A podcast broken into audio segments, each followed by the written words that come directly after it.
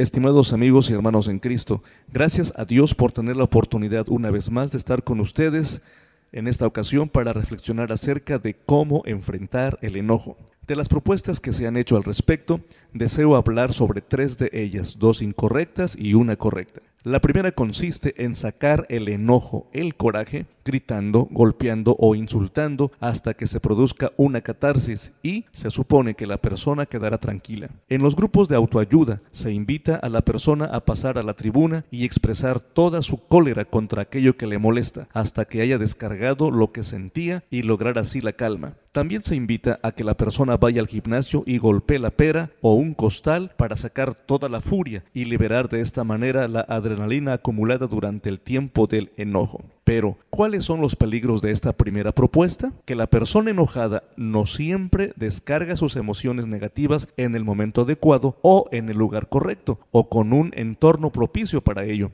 Muy a menudo el que se enoja y no tiene control sobre sus emociones no tiene tiempo para llegar al gimnasio o a su grupo de terapia y explota casi siempre donde menos debía hacerlo. Es así como se produce la violencia intrafamiliar, por lo que sacar el enojo no es una solución para enfrentar esta desgracia. Solo cuando es guiado por un terapeuta profesional podría tener un posible éxito, pero aún así tampoco es recomendable porque se le está enseñando a la persona a ser controlado por sus emociones en lugar de que él las controle. Si usted, mi amigo Radio Escucha, enfrenta el enojo liberando toda su adrenalina, va por un camino peligrosísimo. La violencia ocurre en ciclos. Después de una etapa cuando la tensión se acumula, viene la explosión. Al disminuir la adrenalina, el hombre se calma, sabe que ha quebrantado la paz en su hogar, por lo que entra en una etapa que se conoce como luna de miel. Pero algún incidente vuelve a encender otra vez la chispa y la mujer ve cómo el enojo de su marido va en aumento. El rostro se enrojece. Luego siguen los ataques o insinuaciones verbales para llegar a cambios en el lenguaje corporal, evidenciando así la tensión.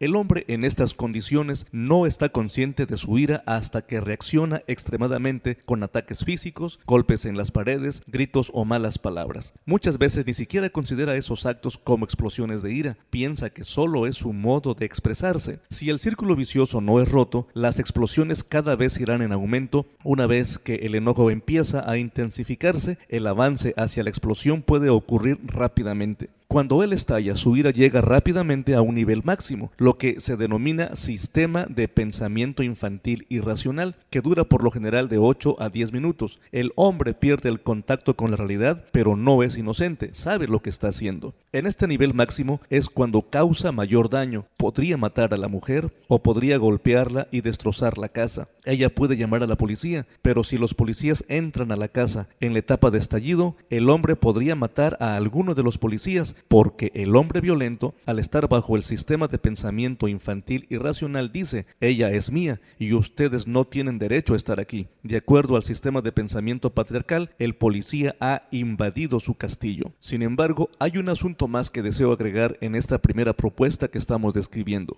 Muchos de estos hombres violentos tienen doble personalidad. Por un lado, pueden ser controladores e inmaduros, carentes de carácter, son capaces de matar, atacar, maltratar, manipular y de infligir todo tipo de violencia, pero el mundo, la sociedad, ve solo la pseudo personalidad o la personalidad falsa del hombre cordial. Las amistades de la mujer y aún los colegas de su esposo por lo general dudarán que él es un hombre violento y hasta podrían pensar que ella está trastornada. Analicemos el caso. En este síndrome cambiante de personalidad, el hombre tiene control total de cada personalidad y usa una o la otra para mantener el poder y el dominio sobre la situación o sobre su pareja. Ella vive en constante temor por lo irascible que es su esposo, pero cuando éste se calma después de la explosión de ira, cuando la adrenalina se disipa, vuelve a ser el mismo de antes. Va al cuarto de baño, se peina, se afeita rápidamente, quizás se cambie de ropa y es posible que incluso reciba a los policías que llegan a investigar por qué los llamaron. En este caso, tal vez los salude y diga, por favor pasen, hemos tenido una noche difícil, me alegra que hayan venido. Se muestra coherente y súper cooperativo operativo mientras los dirige a la cocina. Allí encuentran a la esposa sentada en el suelo y apoyada contra un mueble. Su pelo está revuelto, el maquillaje arruinado, la nariz sangrante, la blusa rasgada y varias costillas fracturadas. Con las rodillas flexionadas sobre el pecho, ella llora en esa cocina destrozada, donde las sillas están volcadas y se ve comida sobre las paredes. Él, en cambio, se ve tranquilo, calmado y sereno, mientras que ella tiene la apariencia de un serio caso de locura. Cuando el hombre violento maltrata a la mujer, la hace retroceder al nivel emocional y mental de una niña de 5 años de edad, mientras que él, en este estado emocional y mental del niño abusivo de la escuela, de 7 a 9 años de edad. No, mi amigo, enfrentar el enojo sacándolo con explosiones de cólera o estallidos de mal genio no es una solución. Por favor, no lo haga. Segundo, la segunda propuesta es aguantarse o como decíamos coloquialmente, apechugar o hacer un entripado. Casi siempre no es porque la persona así lo decida, sino porque las circunstancias lo obligan. Puede ser que la persona que lo ha hecho enojar sea su jefe o su patrón u otra persona que representa autoridad, quedándose así con ganas de decirle hasta lo que se va a morir, pero no puede, siendo el único recurso guardar todas sus emociones aunque por dentro siente que revienta. Esta segunda propuesta, algunos la recomiendan porque dicen que así se evitan meterse en más líos para que no los corran del trabajo o para no quedar mal, se supone que lo mejor es tragarse el coraje, al menos por un tiempo, elevando así la hazaña como un acto de estoicismo. ¿A cuántos no hemos escuchado decir por poco y le rezongo? O me quedé con ganas de darle una cachetada, o que le valga que no me pude defender. Esto me recuerda a los filósofos griegos con quienes el apóstol Pablo tuvo que enfrentarse, los famosos estoicos, de ahí el término de estoicismo. Ellos creían que la felicidad del hombre consistía en la capacidad de aguantar o soportar el dolor y se suponía que a mayor grado de sufrimiento era mayor la felicidad. ¿Cuántas cosas hemos creído los humanos? ¿Por qué guardarse el coraje no es la solución? Porque la persona realmente no ha resuelto nada y lo único que provoca son sentimientos de impotencia, frustración, desesperación, que son una fuerte dosis de veneno para su alma, su espíritu y su cuerpo. Cuando el enojo no es tratado adecuadamente, va formándose un cuadro de resentimiento, amargura, tristeza, odio, venganza, que enfermarán aún más a la persona. Como ya lo hemos explicado anteriormente, las consecuencias son nefastas en varias esferas de la vida. Por un lado, el aumento de enfermedades físicas que en un principio fueron psicosomáticas, tales como el cáncer, leucemia, diabetes, arteriosclerosis, infartos, etc. Y por el otro, la ruptura de nuestra relación con Dios a causa del pecado de nuestro mal genio. A todo esto debemos agregar nuestras actitudes en relación con nuestros semejantes, que muchas veces sin darnos cuenta afectan más de lo que nos imaginamos en nuestro diario vivir, como son el silencio y el aislamiento. Miren amigos, algunos hombres aprenden a usar el silencio como arma. El hombre que hace esto no puede comunicarse o no quiere hacerlo y en muchos casos no posee la habilidad ni los mecanismos para expresar sus emociones. Comúnmente paga las cuentas, asiste a la iglesia y los demás lo consideran como un cristiano firme. Su conducta en el trabajo y con los amigos es estable, no parece tener mal carácter ni ser violento, nunca insulta, golpea o amenaza a su esposa, ella no vive dominada por el temor. Sin embargo, a veces la esposa se siente deprimida y se pregunta, ¿qué me pasa? Tengo un buen esposo y vivimos bien. ¿Por qué estoy tan deprimida? Mi esposo me trata bien, paga las cuentas, es estable y firme, es cristiano, nunca me hace nada malo. ¿Por qué siento ese vacío? Sus amistades le dicen que es afortunada de tener un esposo tan bueno, pero ella todavía siente que le falta algo. Por naturaleza, cuando en el mundo del hombre algo no resulta bien, éste se dirige a lo externo para culpar a una persona, un objeto o alguna circunstancia. La mujer, por el contrario, siendo más sensible, busca la respuesta en ella misma, se cuestiona, ¿en qué estoy fallando? ¿Por qué no me presta atención? Ella sabe que algo le hace falta, pero si no ha recibido consejería ni ha dialogado de estos temas, no reconoce cuál es el problema. Lo que ocurre es que el hombre, su hombre, su esposo, no se interesa ni participa en la vida de su esposa. Ella piensa que la falta de interés indica que no es digna de su atención, pero no puede expresarlo. Al buscar la respuesta, critica su cuerpo. Se mira y dice, ¿está mi abdomen muy flácido? ¿Estarán gordas mis piernas? ¿Tengo celulitis? ¿Será mi cabello? Etcétera. Después de criticar su cuerpo, analiza su sexualidad. Seguramente no respondo como debería, o seguramente no le gusto cómo hago el amor,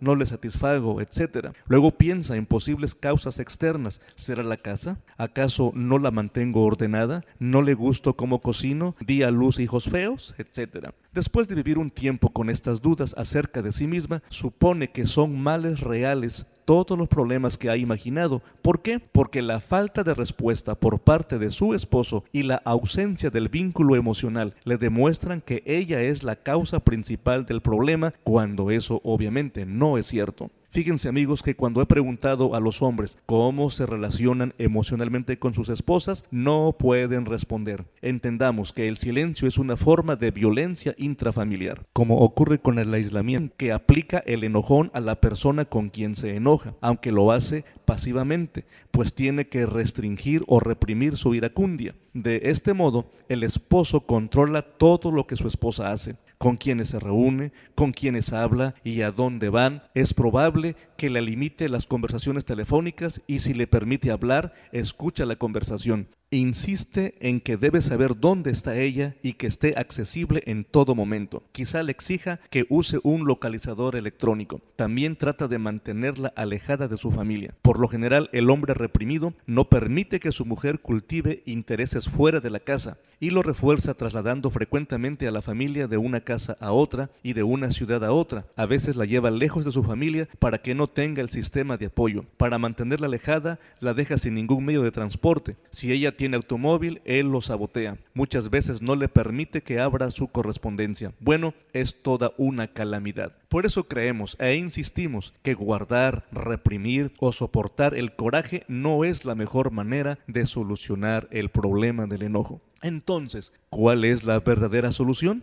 Ah, veamos, la tercera propuesta es muy fácil, muy sencilla. Simplemente no enojarnos. Así como lo oye usted, no enojarse. Pero, ¿cómo se puede lograr esto? ¿Acaso hay alguien que lo haya logrado? Sí, claro que sí. Hay millones que no han logrado, muchísimas personas que han creído en Cristo a lo largo de dos mil años. El más famoso ha sido uno que se le llegó a llamar el apóstol del amor, el mismo que escribió uno de los evangelios del Nuevo Testamento, además tres epístolas y el último libro de la Biblia, el Apocalipsis. Me refiero al apóstol Juan. Antes de ser el apóstol del amor, tuvo un mal genio terrible, tanto que junto con su hermano eran llamados Boanerges o hijos del trueno. Hay una anécdota en el Nuevo Testamento que nos revela el grado de explosividad cuando era aún adolescente. Dice la Biblia que en una ocasión a Jesús no le quisieron recibir en Samario, pero para el mal genio de estos dos muchachos, Juan y su hermano Santiago, no era algo que pudieran soportar. Ellos fueron a Jesús y le dijeron, ¿quieres que mandemos que descienda fuego del cielo y los consuma, como lo hizo Elías? Obviamente Jesús no aceptó una petición tan descabellada, pero esa era la peligrosidad de San Juan antes de ser transformado.